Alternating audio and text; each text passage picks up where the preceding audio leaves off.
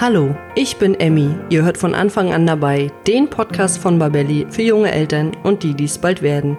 In meiner heutigen Sendung dreht sich alles um das Thema, warum ist das Vorlesen so wichtig für unsere Kinder? Wir werden darüber sprechen, was es mit Identitätsbildung und Alltagsbewältigung zu tun hat, wie man das richtige Buch für sein Kind auswählt und unsere Expertin Kirby gibt uns Tipps und Tricks für die Vorlesezeit. Doch bevor wir nun gleich starten, habe ich erstmal eine Schätzfrage für euch. Ich habe mir eine Studie von Stiftung Lesen angeschaut und habe folgende Frage für euch. Was denkt ihr, wie viel Prozent der Kinder im Alter von zwei bis sechs Jahren haben weniger als zehn Kinderbücher? Ich muss sagen, ich war etwas geschockt über das Ergebnis und wie viel Prozent das sind, erfahrt ihr am Ende der Sendung. Ihr dürft gespannt sein. Hallo liebe Colby, schön, dass du da bist. Hallo, liebe Emmy. Ich freue mich auch, da zu sein. Vielen Dank für die Einladung. Heute dreht sich ja alles um das Thema, warum ist Vorlesen so wichtig für Kinder? Und zu diesem Thema begrüße ich dich natürlich ganz herzlich. Und äh, bevor wir gleich in die Materie einsteigen, möchte ich, dass du dich kurz erst einmal vorstellst. Ja, das mache ich sehr gern. Also, mein Name ist Kirby. Ich bin Erzieherin und Grundschulpädagogin und habe sowohl während meiner Ausbildung als auch während meines Bachelor- und Masterstudiums in Hamburg und Berlin meinen Schwerpunkt auf literästhetische Bildung gelegt. Das heißt im Grunde konkret, dass ich mich mittlerweile schon seit zehn Jahren super leidenschaftlich gern zum einen wissenschaftlich mit dem Thema Kinder- und Jugendliteratur beschäftige und zum anderen auch praktisch durch möglichst kreative und spannendere Projekte kleinere und größere Kinder versuche, für die Welt der Bücher zu begeistern. genau.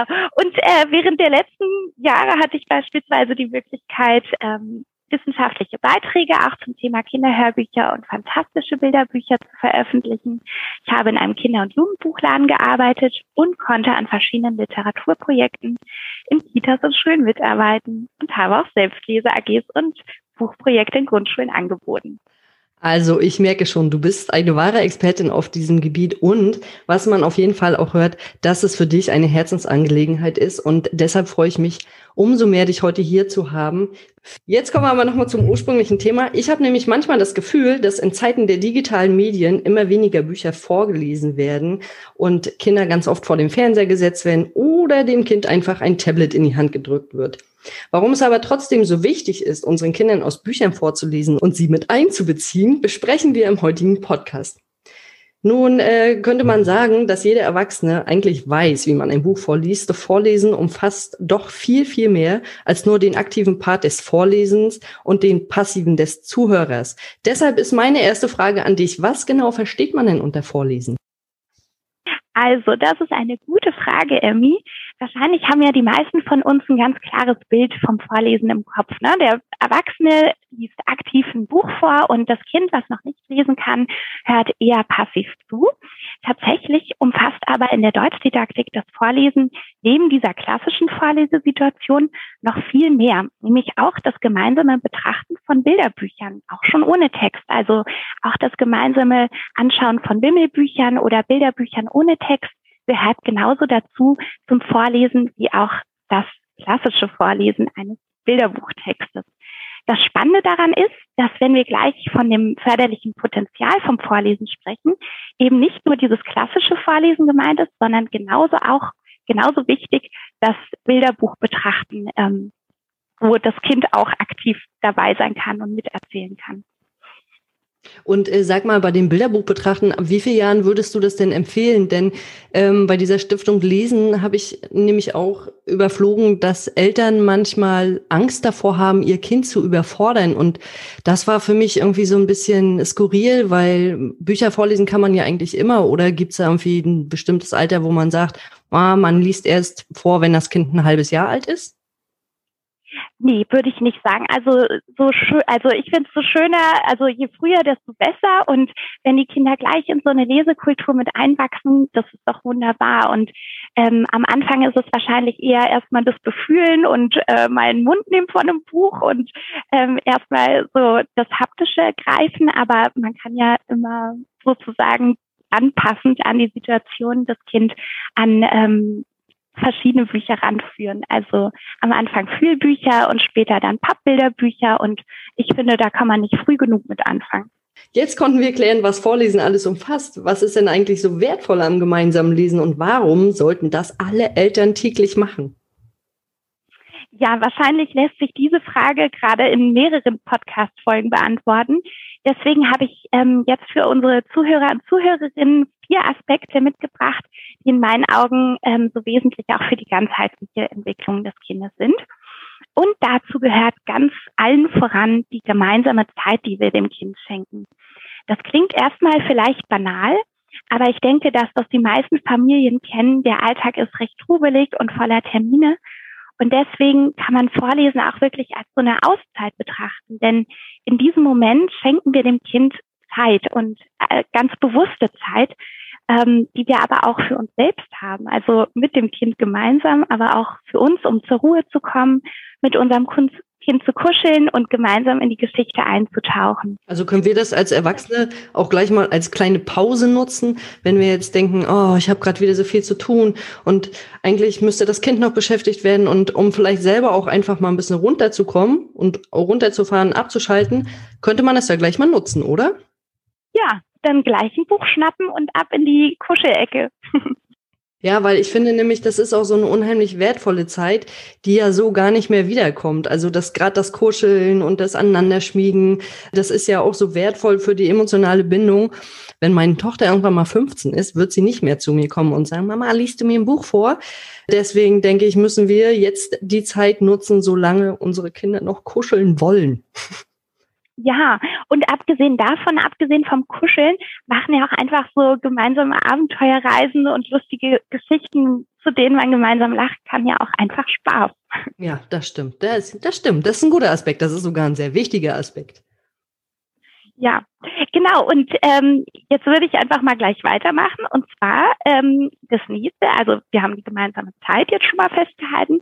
Und das nächste ist, dass allen einschlägigen Studien zufolge bereits das Vorlesen erster Bilderbücher mit dem kleinen Kind, also wir reden jetzt noch nicht von Büchern mit Text, sondern es können wirklich auch Bilderbücher sein nur mit Bildern, ähm, auch schon geradezu ideale Sprachlernsituationen sind. Das heißt, hier stärken wir schon unsere ähm, die Sprach- und Lesekompetenz von den kleinen Kindern.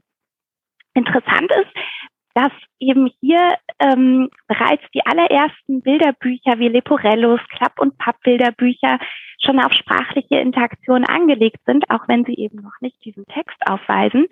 Nämlich ähm, sie fördern die spielerische Form des Zeigens und Benennens. Und genau das ist schon so sprachlich und metakognitiv fördernd für unser Kleinkind, dass ähm, ja das auch unbedingt gemacht werden sollte mit unseren kleinen Kindern. Unbekannte Wörter werden angeeignet und auch das Verständnis für abstrakte Begriffe gefördert.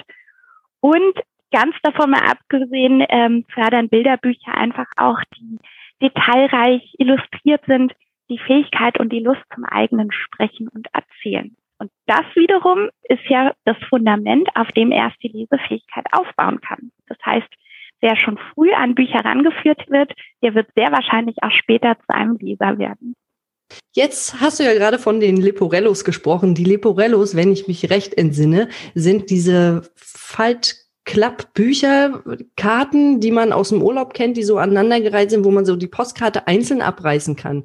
Das heißt, wenn ich jetzt mit meinen Kindern im Urlaub bin und die sitzen im Kinderwagen, könnte ich quasi so ein so ein Leporello kaufen und dem Kind das in die Hand drücken und dann aber mit dem Kind darüber ins Gespräch gehen, oder? Ja, ganz genau. Also vielleicht würde ich da noch mal drauf achten, ähm, wie sind die Bilder an sich gestaltet. Also ganz kleine Kinder können vielleicht noch nicht so differenziert eine Postkarte irgendwie ähm, für sich äh, die Bedeutung erschließen, wenn da einfach super viel drauf zu sehen ist. Ich glaube, da würde ich eher darauf achten, dass vielleicht mehr zu sehen ist und auf dem anderen Bild ein Baum oder ich weiß nicht. Aber nichtsdestotrotz, genau, das kann man absolut schon mit kleinen Kindern machen und Hauptsache Erzählanlässe schaffen. Das ist doch super. Ja. Okay, also mit dem Kind reden, reden, reden und anschauen anschauen und reden sozusagen, immer alles auch benennen, was sieht man denn? Ah, da ist ein Baum. Und ich glaube, das, äh, das erinnert mich auch gerade an diese Wimmelbücher, ne? wo man ja auch mit dem Kind äh, viel drüber spricht, was siehst du denn? Wo ist der Hund? Wo sind die Vögel? Wie viele Vögel sind zu sehen?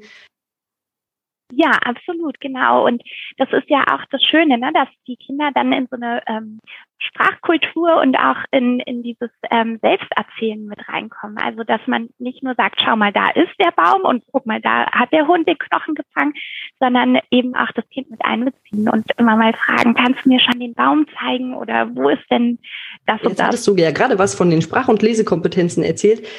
Wie geht es denn jetzt weiter? Und zwar ähm, kommen wir jetzt zum dritten Aspekt, den ich für euch mitgebracht habe. Und zwar die Empathie und die Fantasie.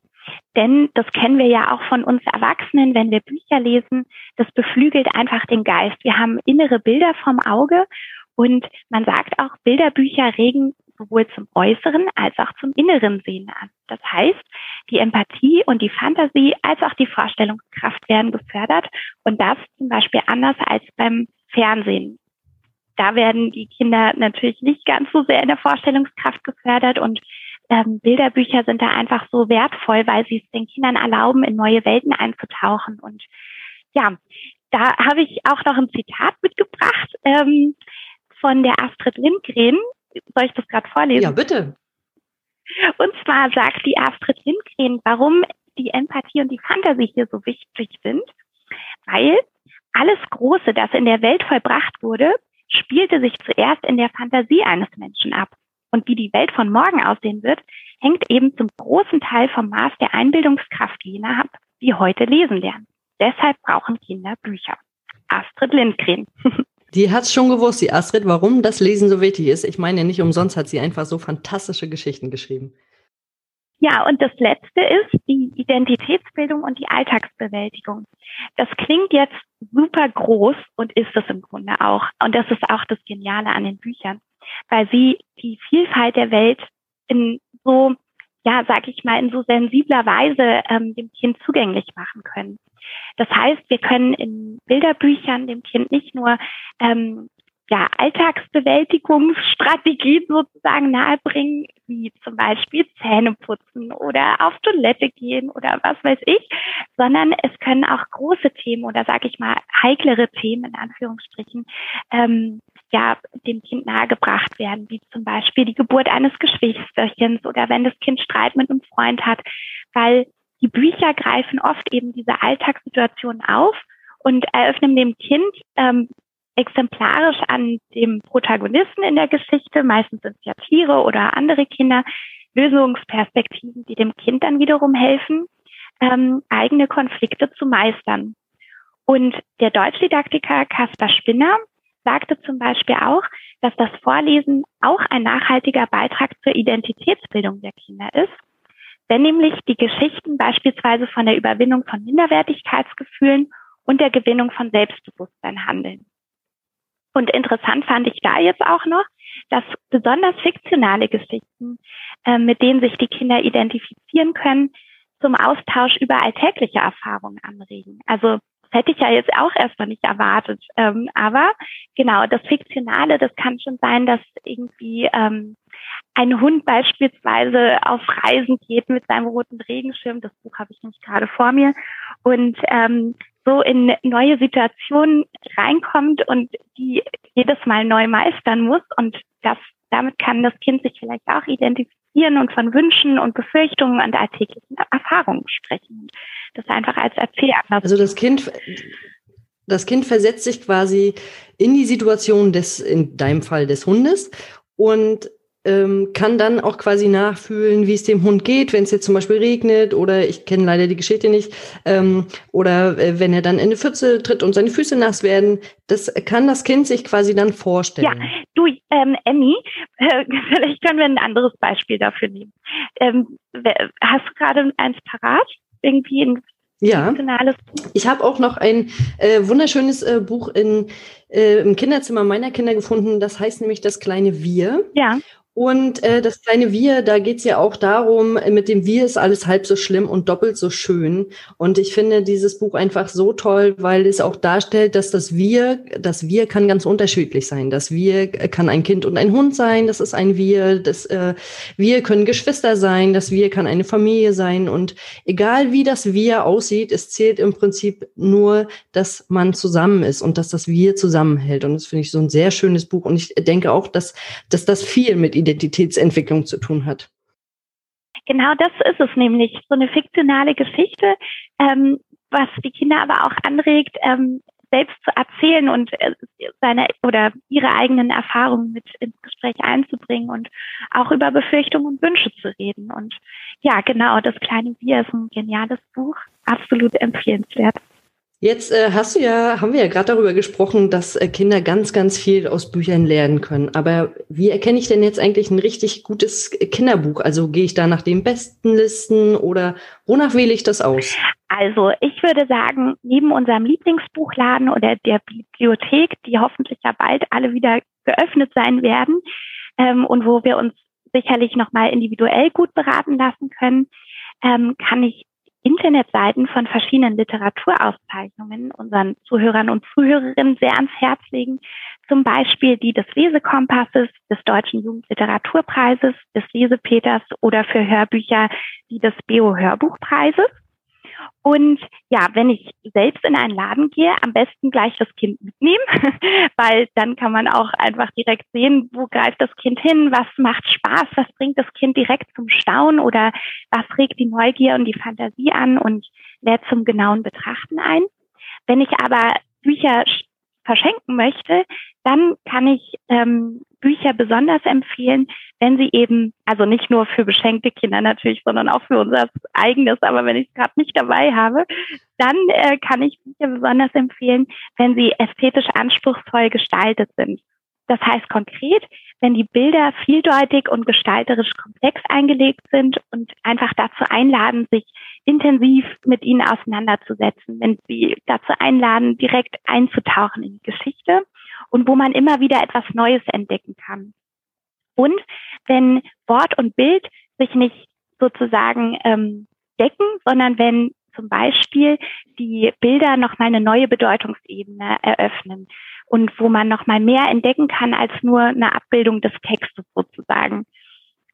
Ganz typisch dafür ist zum Beispiel Freunde von Helme Heine oder auch Findus und Patterson. Ähm, für alle, die die Geschichte kennen von Findus und Patterson, da spielen ja auch immer noch die kleinen Mugglas eine Rolle, die im Text so gar nicht benannt werden und erzählen praktisch nochmal eine neue Geschichte über die ähm, des Textes drüber hinaus. Und so eine Bücher sind immer sehr empfehlenswert, weil sie einfach nochmal mehr anregen zum Erzählen und zum Entdecken. Ja, die Bücher und äh, die Bücher, die habe ich tatsächlich auch alle zu Hause von Patterson und Findus. Und äh, was ich da auch immer so spannend finde, es ist ja unheimlich viel gezeichnet in diesen Büchern. Mhm. Also da kann man ja wirklich stundenlang sich eigentlich hinsetzen und äh, schon noch eine eigene Geschichte drumherum konstruieren. Ja, und das ist eben das Schöne, dass man mit dem Kind das gemeinsam so auch eine, eine eigene Welt da entdecken kann. Kann man quasi noch mal so ein, kann man quasi noch mal eine eigene Geschichte um die Geschichte rumbasteln? Genau, oder? Ja, in dem Zusammenhang, als du gesagt hast, dass es wichtig ist, dass das Kind Freude an dem Buch empfinden muss, ist mir dann gleich nochmal dieses große Wort in den Kopf gekommen, nämlich äh, das große Wort der Partizipation. Wir sollen ja als Erwachsene möglichst immer unsere Kinder mit einbeziehen, ja, die Kinder Entscheidungen treffen lassen, zumindest die, die sie auch treffen sollten. Und da finde ich es sehr schön, wenn wir gemeinsam mit dem Kind das Buch aussuchen, weil oft ist es ja auch so, mich sprechen Bücher zum Beispiel gar nicht so an und meine Kinder stehen davor und denken, ja, Mama, das Buch will ich haben.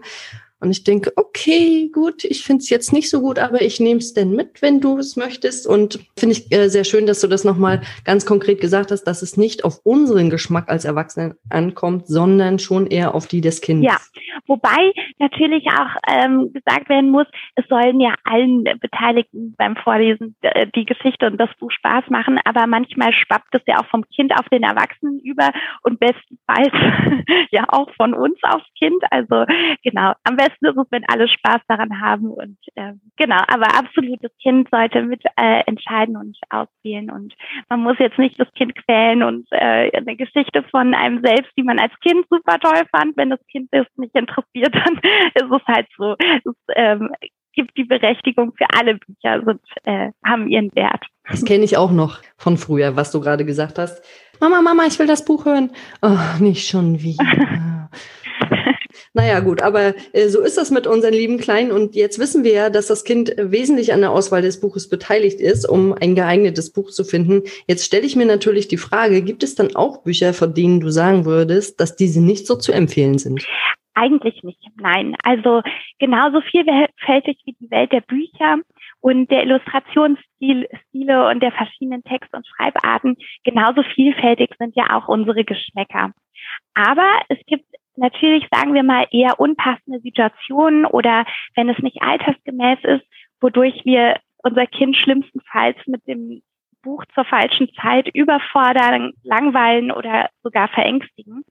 Das heißt, in dem Fall einfach unser Kind beobachten, das machen wir ja eh schon alltäglich und schauen, was unser Kind gerade interessiert, was ist sein Thema und darauf eben eingehen. Jetzt hast du ja gerade gesagt, man sollte schon gucken, dass das Buch auch zum Alter des Kindes passt. Jetzt finde ich ja oft auf den Büchern so eine Altersempfehlung. Sollte ich das beachten oder kann ich das außen vor lassen? Ja, also die Altersempfehlungen von Verlagen sind generell erstmal kein Gesetz. Also sie geben einen Hinweis, an den man sich grob orientieren kann. Aber beispielsweise, ich habe ein ganz tolles Buch aus dem Carlsen Verlag gerade vor mir, und zwar mit dem Titel Ich mag. Und das wird ab einem Alter von drei Jahren empfohlen. Viele Kinder lieben das Buch aber auch schon vorher mit, ähm, sage ich mal, anderthalb oder einem Jahr und acht Monaten und können schon mit knapp zwei Jahren zu den Bildern mitsprechen, weil es einfach ein reduzierter Text ist, aber ein sehr schöner.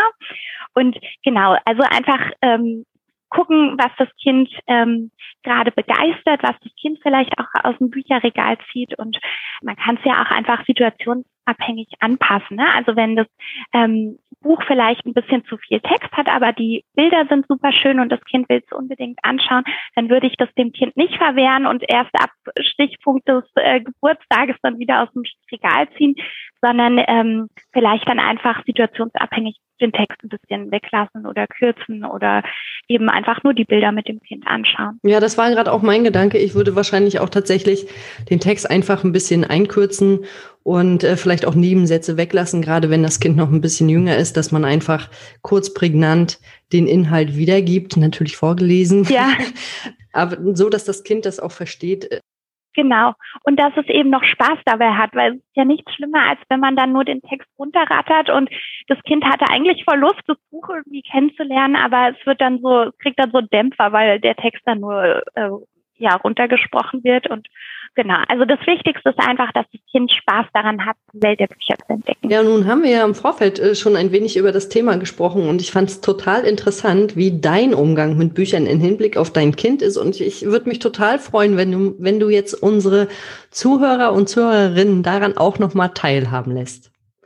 Also meine Tochter ist jetzt knapp über zwei Jahre und tatsächlich haben wir schon, als sie ein Säugling war, gemeinsam Hörbücher gehört. Das liegt aber jetzt tatsächlich wahrscheinlich auch eher daran, dass ich selbst so gerne Hörbücher höre. Aber sie ist da schon einfach mit gleich äh, reingewachsen, so eine Lesekultur. Und mittlerweile haben wir feste Leserituale. Das heißt, vom Schlafengehen, das ähm, haben wir auch am Bett so ein, ähm, also ehrlicherweise, das ist ihr altes äh, Beistellbett, das haben wir jetzt ans Kopfende gemacht und da stapeln sich jetzt unsere Schlafensbücher. Und genauso haben wir aber auch beim auf der Toilette sitzen ein Körbchen ähm, im Badezimmer, wo sie dann ähm, einfach wenn sie aufs Töpfchen geht, ähm, sich ein Buch nehmen kann und das dabei anschauen kann oder ich sitze neben ihr und lese ihr das dabei vor, einfach auch um die Situation so ein bisschen ja spannender zu gestalten und ähm, oft auch nach der Kita zum Runterkommen, weil sie ja da auch viel erlebt hat. Und ähm, genau ich das äh, ja auch schön finde, wenn man dann zu Hause erstmal ankommt, sich irgendwie das gemütlich macht und da noch mal ein Buch anschaut. Oder auch äh, vor- und nachbereitend, wenn irgendwelche großen Sachen anstehen, beispielsweise Geburtstage oder jetzt zu Weihnachten, dass man das Kind da einfach so ein bisschen ähm, mitnimmt ähm, über die Bücher und schon mal ähm, ja da so einen Zugang zu schafft. Ja, das heißt, in unserer ganzen Wohnung sind eigentlich Bücher präsent. Also wir haben im Badezimmer eben das, ähm, das Körbchen mit ähm, thematisch passend zum Badgeschichten. Also zum Beispiel der Wahl nimmt ein Bad oder Badetag für Hasenkind. Wir haben ähm, neben ihrem Spielladen Superman im Supermarkt oder Lenas Laden dann in ihrer Bastelecke Kunst mit Torte zum Beispiel oder die Königin der Farben und wie gesagt ähm, am Bett dann ganz viele schöne zu Bett Bücher. Ich finde das total großartig. Ich stelle mir vor, wo überall, wie überall in deiner Wohnung die ganzen Körbchen verteilt sind und äh, deine Kleine dann überall immer hinläuft und sich die Bücher raussucht und wahrscheinlich ja auch schon weiß, wo welches Buch steht. Sie findet dann quasi in allen Räumen themenbezogene Bücher und kann sich aus diesen und aus dem, was sie sieht, ihre Umwelt erschließen. Also ich stelle mir das jetzt gerade vor.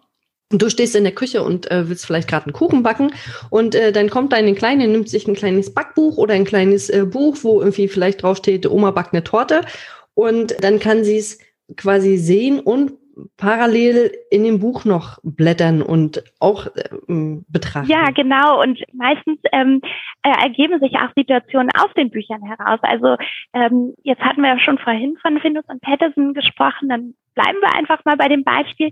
Der Findus, der Kater, der isst ja auch so gerne Eierkuchen. Und ähm, jetzt machen wir natürlich nicht jedes Mal, wenn wir das Buch lesen, Eierkuchen, aber manchmal kann man darauf eben auch Bezug nehmen und sagen, ach komm, dann äh, machen wir jetzt auch die Findus Eierkuchen oder spielen das halt nach. Aber ja, genau. Also bei uns sind die Bücher wirklich präsent. Die Bücher wechseln schon auch oft durch und ähm, meine Tochter trägt die von einem Ort an den anderen. Also die wechseln schon durch. Und oft packe ich auch Bücher mal zur Seite und hole die dann ein paar Wochen später wieder vor, dann sind die neu. Also man muss nicht immer neue Bücher kaufen, man kann sie auch zeitweise mal verschwinden lassen. Das kennt ihr ja bestimmt auch alle von Spielzeugen, die dann auf einmal wieder einen ganz neuen Reiz haben, wenn sie ein paar Wochen später wieder vorgeholt werden. Und äh, da fällt mir auch gerade noch was ein, was ich neulich mit einer Freundin gemacht habe. Und zwar haben wir darüber gesprochen, dass die Bibliotheken ja geschlossen sind und auch die Buchläden sind zu und ähm, wir gar nicht so viel bestellen wollen übers Internet und was man denn alternativ machen kann mit den Büchern, weil jetzt die Kinder tatsächlich schon alle Bücher auch dreimal gelesen haben oder viermal oder fünfmal oder sechsmal und vielleicht einfach mal neue Bücher haben möchten. Da sind wir auf die Idee gekommen, dass wir vielleicht einfach mal, wir hatten uns auf fünf Bücher geeinigt, fünf Bücher aussortieren, die wir vielleicht jetzt gerade nicht mehr so aktiv viel lesen und äh, dass wir die einfach untereinander tauschen. Also sie sucht sich fünf Bücher zusammen, ich suche mir fünf Bücher aus. Unsere Kinder sind ungefähr gleich alt, zumindest die äh, großen beiden.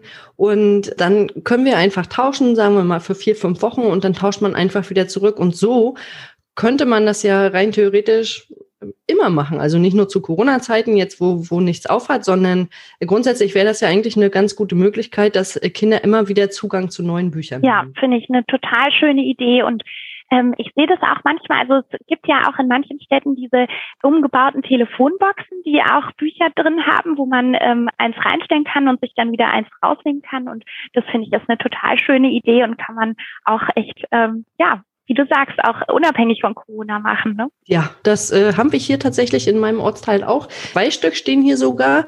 Das eine ist eher so für Erwachsene und das andere haben sie jetzt, glaube ich, gerade abgebaut, leider. Und da waren auch mal ganz, ganz viele Bücher drin. Da war dann, nachher hat sich ein bisschen zugemüllt, das muss ich auch sagen. Da kamen dann ganz viele Leute Spielzeug reingestellt oder auch Kindersitze standen teilweise davor, Babybadewanne. Also es wurde dann irgendwann immer mehr und ich glaube, das war der Grund, warum sie es abgebaut haben. Aber äh, grundsätzlich finde ich die Idee super und hoffe einfach, dass viel mehr Menschen das nutzen. Denn Bücher sind ja auch immer eine Kostenfrage, das muss man halt auch dazu sagen. Ich weiß nicht, ich würde sagen, ein gutes Kinderbuch kostet zwischen 8 und 15 Euro. Ja.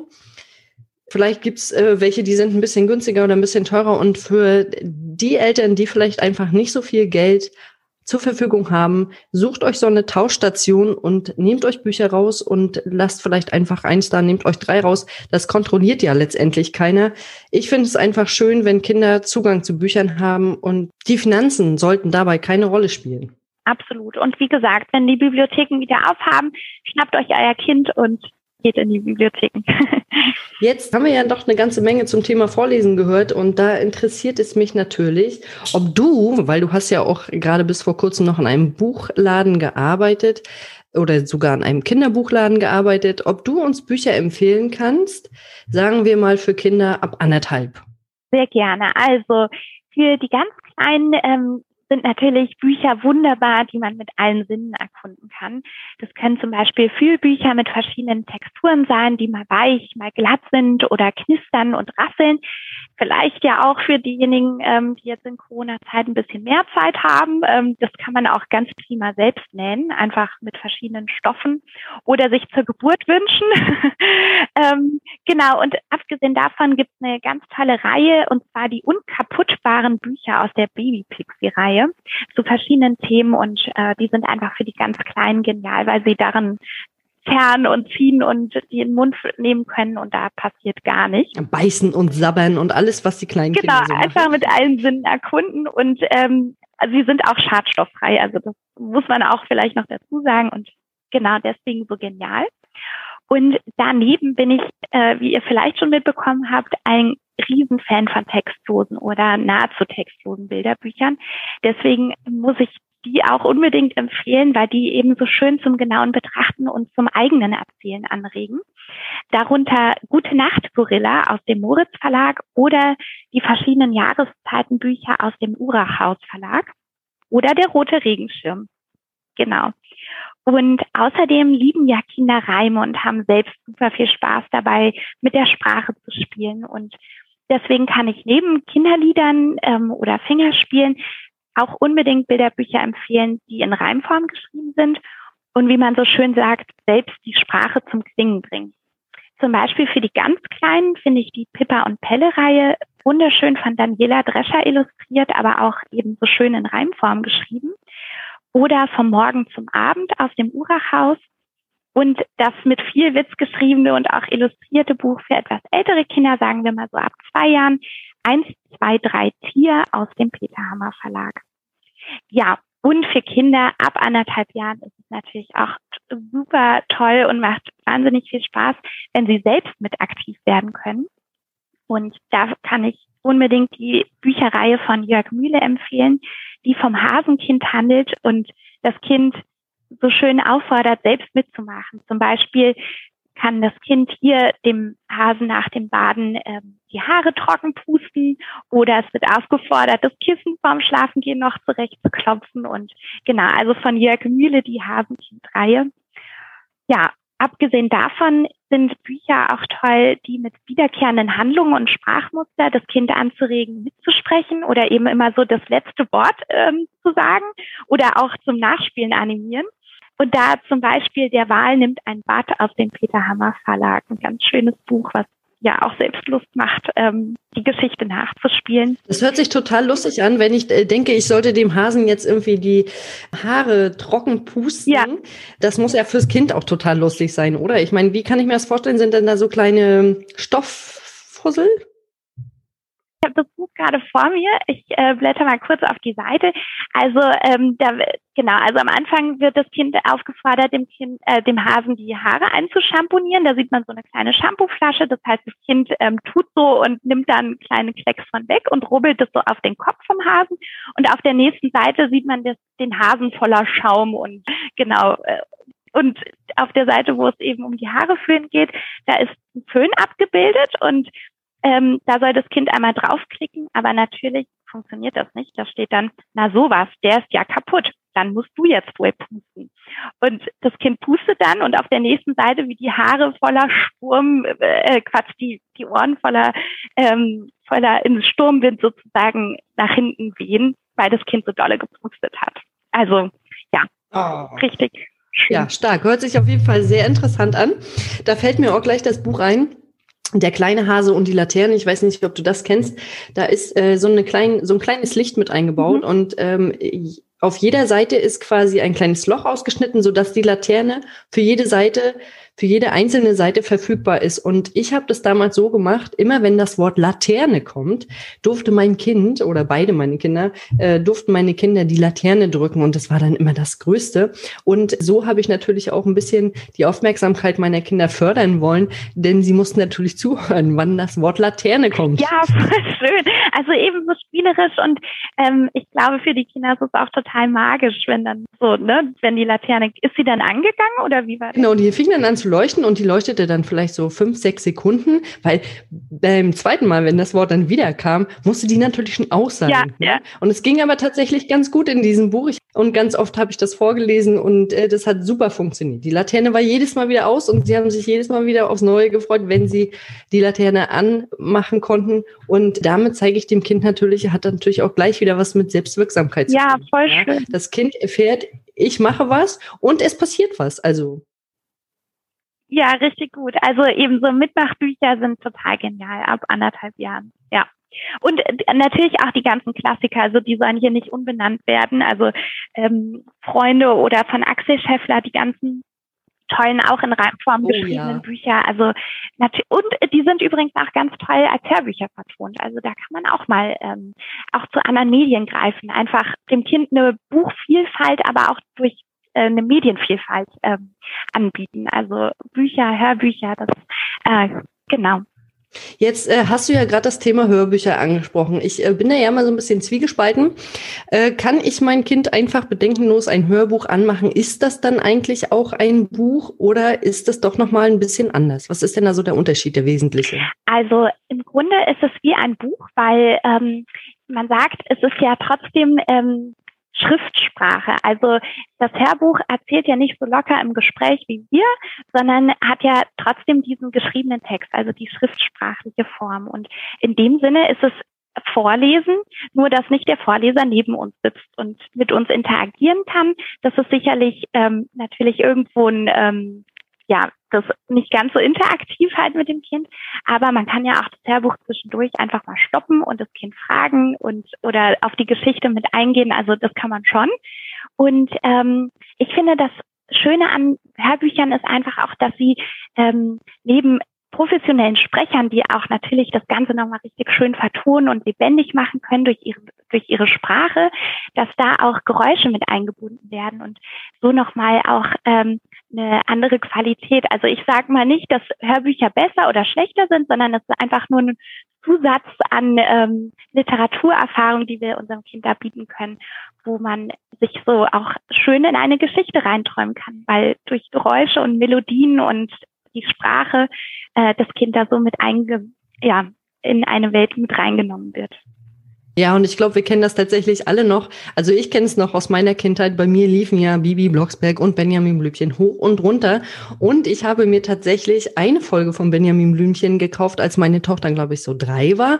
Und äh, ich habe mich nämlich sehr gefreut. Das war die, das war meine Lieblingsgeschichte aus meiner Kindheit. Und ich habe die CD angemacht. Ich hatte damals natürlich noch eine Kassette. Ich habe die CD dann angemacht und ich konnte die ganze Geschichte Wort für Wort noch auswendig. Und das war irgendwie so schön und es war so eine, so eine Kindheitserinnerung, die da plötzlich so in mir aufgeploppt ist. Und es war so ein richtig wohlig warmes Gefühl, weil ich weiß, ich habe einfach stundenlang als Kind Hörbücher ja, gehört. Richtig schön, genau. Und das ist ja auch das Schöne an Hörbüchern, dass man sie erstens immer wieder hören kann und dass sie eben auch so die Vorstellung und die Fantasie anregen. Ähm, Genau, also deswegen, ich bin absoluter Hörbuchfan und ein, ähm, eine schöne Bereicherung zum normalen Vorlesen von Bilderbüchern. Jetzt hattest du uns eine schöne Überleitung gegeben, nämlich als wir bei dem Thema Hörbücher waren, hattest du gesagt, man kann zwischendurch mal kurz die Geschichte anhalten und mit dem Kind darüber sprechen. Deshalb möchte ich mich mit dir jetzt noch über Tipps und Tricks des Vorlesens unterhalten, manchmal habe ich das Gefühl, so auch in meinem Freundeskreis, so, dass viele genervt sind über das Vorlesen und sich und dieses Hinsetzen und dann einfach stumpf eine Geschichte vorlesen. Ähm, das ist aber, glaube ich, gar nicht im Sinne des Erfinders. Und deshalb sag uns doch mal, welche Tipps und Tricks du den Zuhörern und Zuhörerinnen mitgeben kannst. Tatsächlich würde mir jetzt als erstes einfallen, eine gemütliche Atmosphäre schaffen. Also das ist, glaube ich, so, so wie du jetzt auch gerade von deinem Hörbuch gesprochen hast, da hattest du so ein wohlig warmes Gefühl, als du das gehört hast oder jetzt wieder gehört hast.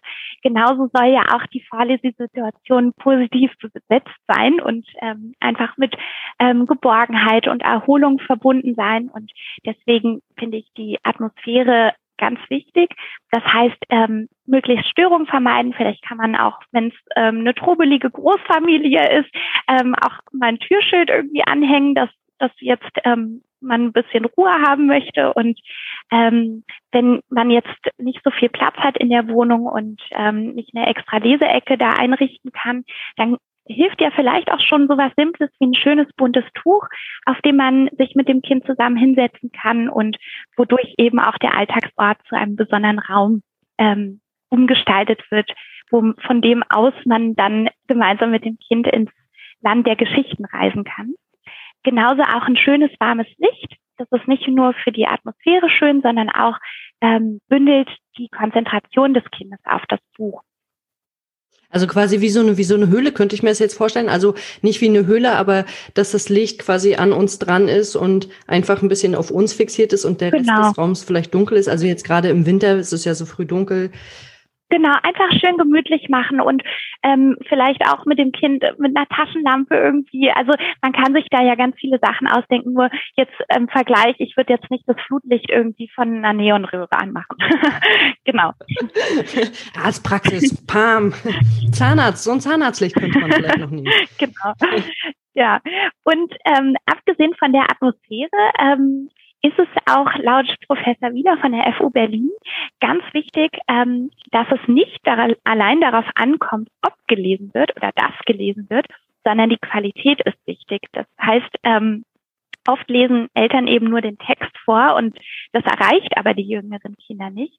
Äh, deswegen ist es so wichtig, immer im Blickkontakt mit dem Kind zu sein, sich während, aber auch nach dem Vorlesen über die Geschichte mit dem Kind auszutauschen, um einfach auch gemeinsam äh, mit dem Kind die Bedeutung der Geschichte auszuhandeln. Und eine tolle Methode dafür ist zum Beispiel das dialogische Vorlesen.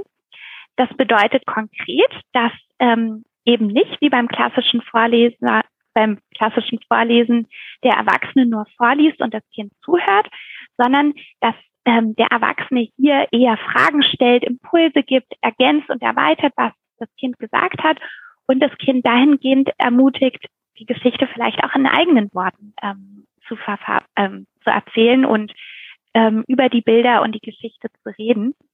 Ähm, bei kleineren Kindern wären das konkret, was die meisten von uns wahrscheinlich ganz automatisch machen, aber es ist vielleicht trotzdem nochmal schön, das so zu wissen. Ähm, das sind vor allem die W-Fragen, also wer ist das, wo ist das, was macht er gerade? Und für ältere Kinder kann man die Fragen dann schon noch erweitern um warum und weshalb und vielleicht auch immer wieder darauf Bezug nehmen, hast du das auch schon mal erlebt oder erinnerst du dich doch daran, als wir das gemacht haben? Genau.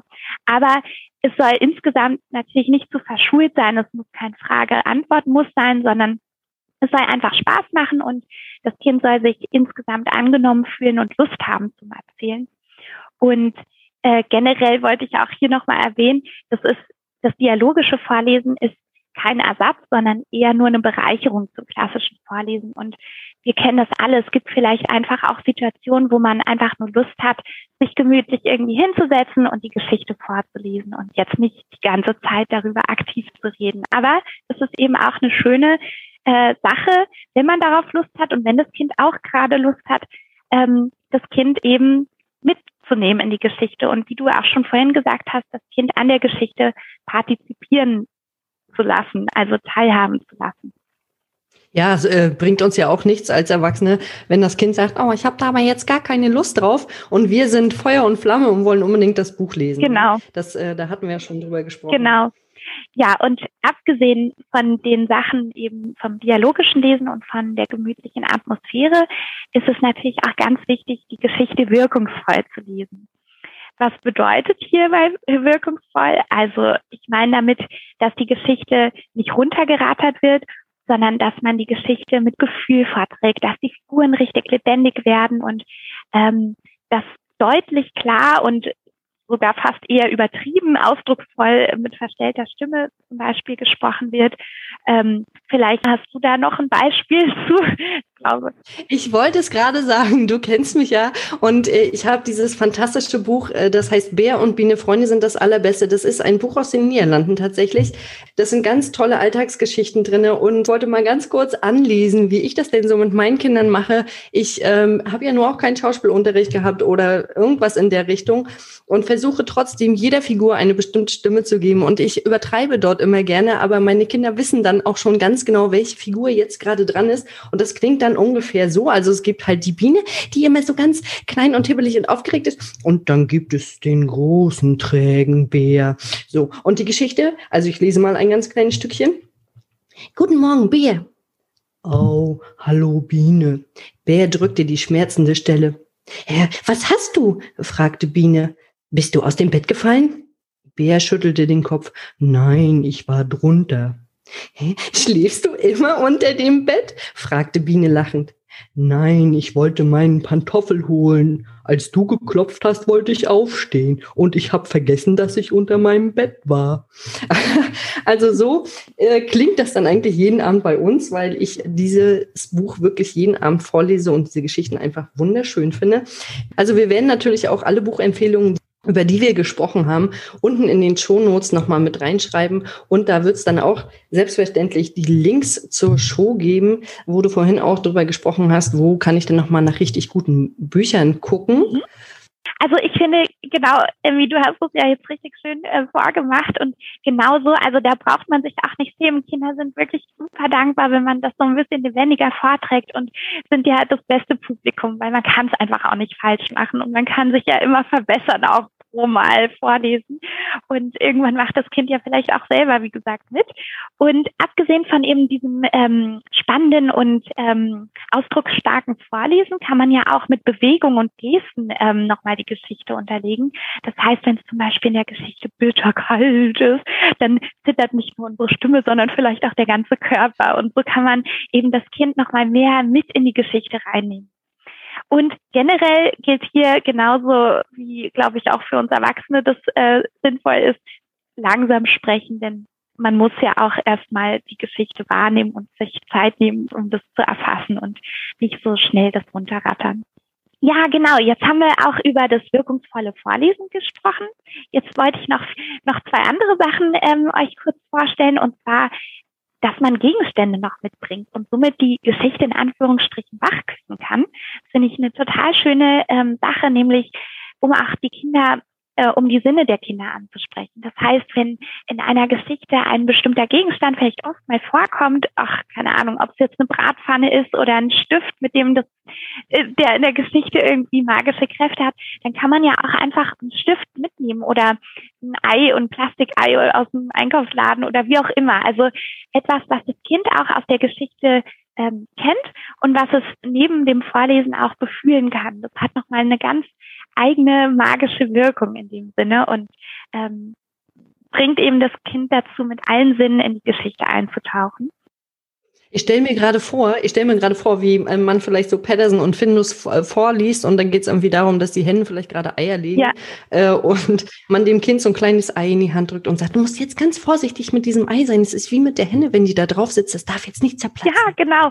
Und eben, das, das ist eigentlich jetzt auch gerade voll die gute Überleitung. Und zwar kann man das ja dann auch wiederum nehmen, um im Anschluss an die vorgelesene Geschichte mit dem Kind ähm, ins Spiel zu kommen. Also dieses Ei, auf das das Kind vielleicht in der Geschichte oder während der Geschichte aufpassen musste, das wird ja auch von den Mugglers aus Findus und Patterson gerne mal gemobst und versteckt. Und vielleicht ähm, kann man ja auch danach mit dem Kind einfach das Ei verstecken und das muss dann suchen. Also einfach ähm, in Büchern sind einfach so viele Einladungen zum Spielen und zum Basteln, zum Malen und zum Nach- und Weitererzählen versteckt, dass man wirklich das Buch auch im Anschluss ans Vorlesen so nachklingen lassen kann und eben ja auch vielleicht da in Aktion kommen kann zum Malen, Basteln oder wie gesagt auch zum Verstecken spielen. Da erinnere ich mich gerade noch so ein bisschen an meine Kindergartenzeit, also nicht an meine, sondern jetzt an die Zeit, in der ich im Kindergarten gearbeitet habe. Und zwar haben wir auch oft die Kinder nach dem Buch gefragt, was fandet ihr denn am schönsten? Malt es doch mal auf ein Blatt Papier. Und da kamen manchmal unglaublich kreative Werke bei rum und äh, die wir dann natürlich auch ausgestellt haben und aufgehängt haben. Die Eltern konnten sich die Werke angucken und waren meistens ganz doll begeistert, was die Kinder in Geschichten sehen. Also es ist doch immer wieder erstaunlich, dass Kinder einen ganz anderen Blick auf Bücher und auch auf unsere Welt haben. Und ich finde, das sollte jeder mal mit seinem Kind machen, denn das ist wirklich eine gute Möglichkeit, um erstens das Kind danach noch ein bisschen zu beschäftigen und zweitens auch, um mit dem Kind darüber nochmal ins Gespräch zu kommen. Ja, absolut. Und eben äh, manche Kinder verarbeiten die Geschichte eben erzählend, also wollen dazu unbedingt nochmal sprechen oder die Geschichte nochmal weiterspinnen. Und andere Kinder haben vielleicht lieber den Drang, die Geschichte aufzumalen oder eben für sich gestaltend ja zu verarbeiten. Und ich finde es schön, wenn wir dem Kind einfach verschiedene Möglichkeiten auch eröffnen, ähm, wie man so eine Geschichte ähm, verarbeiten kann. Jetzt haben wir ja gerade darüber gesprochen, dass man im Anschluss mit den Kindern noch basteln oder malen kann. Gibt es denn noch was anderes, was man so mit den Kindern machen könnte? Ja, also ich finde es einfach generell schön, wenn wir immer wieder Bezug auf die Geschichte nehmen. Das heißt, auch im Alltag, ähm, wenn zum Beispiel der Einkauf wieder ansteht, dann kann man ja mit dem Kind auch das so ein bisschen mit in die Geschichte reinnehmen und sagen, komm, wollen wir jetzt wie Superman im Supermarkt auch äh, die Nudeln einkaufen gehen oder so. Und einfach immer wieder ähm, auf die Geschichten verweisen. Und das Schöne ist, wenn wir unsere Kinder dabei mal beobachten, dann können die auch uns in ihre Welt mit reinnehmen. Also ähm, wir bringen praktisch die Geschichten zum Kind, aber das Kind entwickelt ja nochmal in seiner Fantasie und Vorstellungskraft seine eigene Geschichte. Und ich finde es so schön, wenn wir unser Kind dabei beobachten, dass man da auch selbst so ein bisschen mitgenommen wird und ähm, wie das Kind sich dann so fantasievoll ähm, ja, äh, in der Geschichte befindet und ja, man da vielleicht auch als Erwachsener ein Teil davon sein darf. Äh, du hattest da vorhin, glaube ich, irgendwas erzählt von Super, Superman im Supermarkt? Oder? Genau. Ein ganz tolles Buch aus dem Peter Hammer Verlag. Superman im Supermarkt. Ich kenne es leider nicht, aber es hört sich sehr, sehr spannend an. Und wenn ich mir jetzt vorstelle, der, der Superman kauft vielleicht Spaghetti und äh, mein Kind spielt diese Szene nach, dann würde es vielleicht auch so enden, dass mein Kind dann irgendwann in die Süßigkeitenabteilung fährt und sagt, so, Superman kauft sich Schokolade. ja, das kann durchaus passieren. Aber ähm, zum Glück ähm, geht der Superman im Supermarkt hier in der Geschichte fast ein bisschen leer nach Hause. Ja, sehr schön. Also Superman im Supermarkt äh, muss ich mir wahrscheinlich mal äh, angucken, das Buch, wie das so vonstatten geht. Jetzt haben wir ja eine ganz, ganz, ganze Menge übers Lesen erfahren und auch darüber, was wir alles noch mit den Kindern machen können. Da danke ich dir erstmal, dass du heute mein Gast warst und ich muss sagen, ich habe noch mal ganz, ganz, ganz viel gelernt und hoffe einfach, dass alle, die heute zugehört haben, nach dieser Folge richtig Lust haben, ein Buch in die Hand zu nehmen und selber den Kindern was vorzulesen. Und wie gesagt, ihr müsst keinen Schauspielunterricht gehabt haben. Einfach ein bisschen Emotionen in das Buch legen und schon geht es los. Genau. Und äh, wenn man gar nicht so richtig weiß, wie es geht, habe ich auch teilweise die Erfahrung gemacht, man könnte sich auch mit Bleistift vorher, wenn man sich die Geschichte durchliest, dann kann man immer, wenn ein, eine männliche Stimme liest, zum Beispiel ein kleines blaues Kreuz machen und wenn die weibliche Stimme vorliest, ein rotes Kreuz, dann weiß ich, ich kann mit der Stimme hoch und runter gehen. So ist es zum Beispiel ganz, ganz einfach gemacht. Es ist simpel, das ist schnell, das kann, kann jeder machen. Ich hoffe einfach, dass ganz, ganz, ganz viele Eltern vorlesen. Und wenn ihr nicht vorliest, dann macht euren Kindern doch wenigstens ein Podcast an, beziehungsweise ein Hörbuch. Und jetzt möchte ich natürlich noch die Frage klären, wie viel Prozent der Kinder im Alter von zwei bis sechs weniger als zehn Bücher haben? So, Kirby, jetzt frage ich dich erstmal, was denkst du denn, wie viel Prozent sind das? Oh, ich hoffe, es, äh, äh die Prozentzahl ist gering. Und ich sage jetzt mal, ähm, oh Gott, 10 Prozent. Nein, nein, 15. Realistisch. 15 Prozent und ich muss dir sagen, du bist leider ganz, ganz, ganz weit weg von der richtigen Antwort. Es sind, und jetzt halte ich fest, ich hoffe, du sitzt, es sind 68 Prozent. Oh, oh krass. Oh krass. ich war auch total geschockt von dieser hohen Prozentzahl und denke mir, hallo, bitte, lest euren Kindern was vor. Es gibt nichts Besseres als Vorlesen. Die Kinder können eintauchen in die Welt, die Kinder können sich selber ent entwickeln und entfalten. Und natürlich stärkt ihr die emotionale Bindung zu eurem Kind. Also bitte, liebe Eltern, lest euren Kindern vor. Also mir wäre es auch nochmal äh, ein großes Anliegen, ähm, zu Schluss zu sagen, dass wir Eltern nicht eine bestimmte Anzahl an Büchern ähm, pro Tag zu lesen haben und sie zweckmäßig einzusetzen, um so unseren, äh, um den Bildungserfolg unserer Kinder sicherzustellen, sondern es kommt ja eben viel mehr darauf an, was Emmy ja auch schon gesagt hat, dass wir unsere kleinen Kinder darin bestärken, mit all ihren Sinnen die Welt zu erkunden und sie dabei liebevoll zu begleiten und Dabei ist eben das Vorlesen so ein wichtiger Baustein. Natürlich ist es genauso wichtig, auch rauszugehen in die Natur, aber mit dem Vorlesen oder dem Hörbuch hören schenken wir dem Kind einfach gemeinsame Zeit, einen Moment, in dem sie ganz zur Ruhe kommen können, den Moment genießen können, in dem wir gemeinsam eine neue, faszinierende Welt, nämlich die der Literatur, zusammen bereisen können. Und wir öffnen den Kindern damit ähm, die Welt zu großen Abenteuern, Gefühlen und Freundschaften und ähm, positive Leseerfahrungen und der gemeinsame Spaß beim Lesen ist einfach ein großes Geschenk, was ähm, ja ganz lang anhaltend und nachhaltig ist für das Kind. Ach, das hast du so schön gesagt. Das sind so schöne Abschlussworte. Ich wollte jetzt aber auch noch mal ganz kurz klarstellen, ich sitze hier nicht stundenlang und lese meinen Kindern Bücher vor, denn dafür habe ich gar keine Zeit.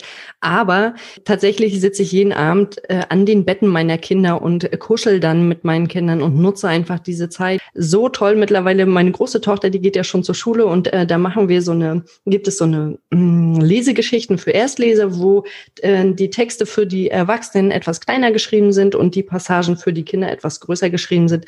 Und es macht einfach so viel Spaß, auch die Geschichte dann im Wechsel zu mhm. lesen. Mhm. Und das macht sie natürlich auch so gerne, weil sie es auch von Anfang an kennt, immer Bücher vorgelesen zu bekommen, beziehungsweise sich Bücher anzugucken. Deshalb hoffe ich, dass jetzt nach diesem Podcast viele Eltern nochmal die Bücher rauskramen oder tauschen.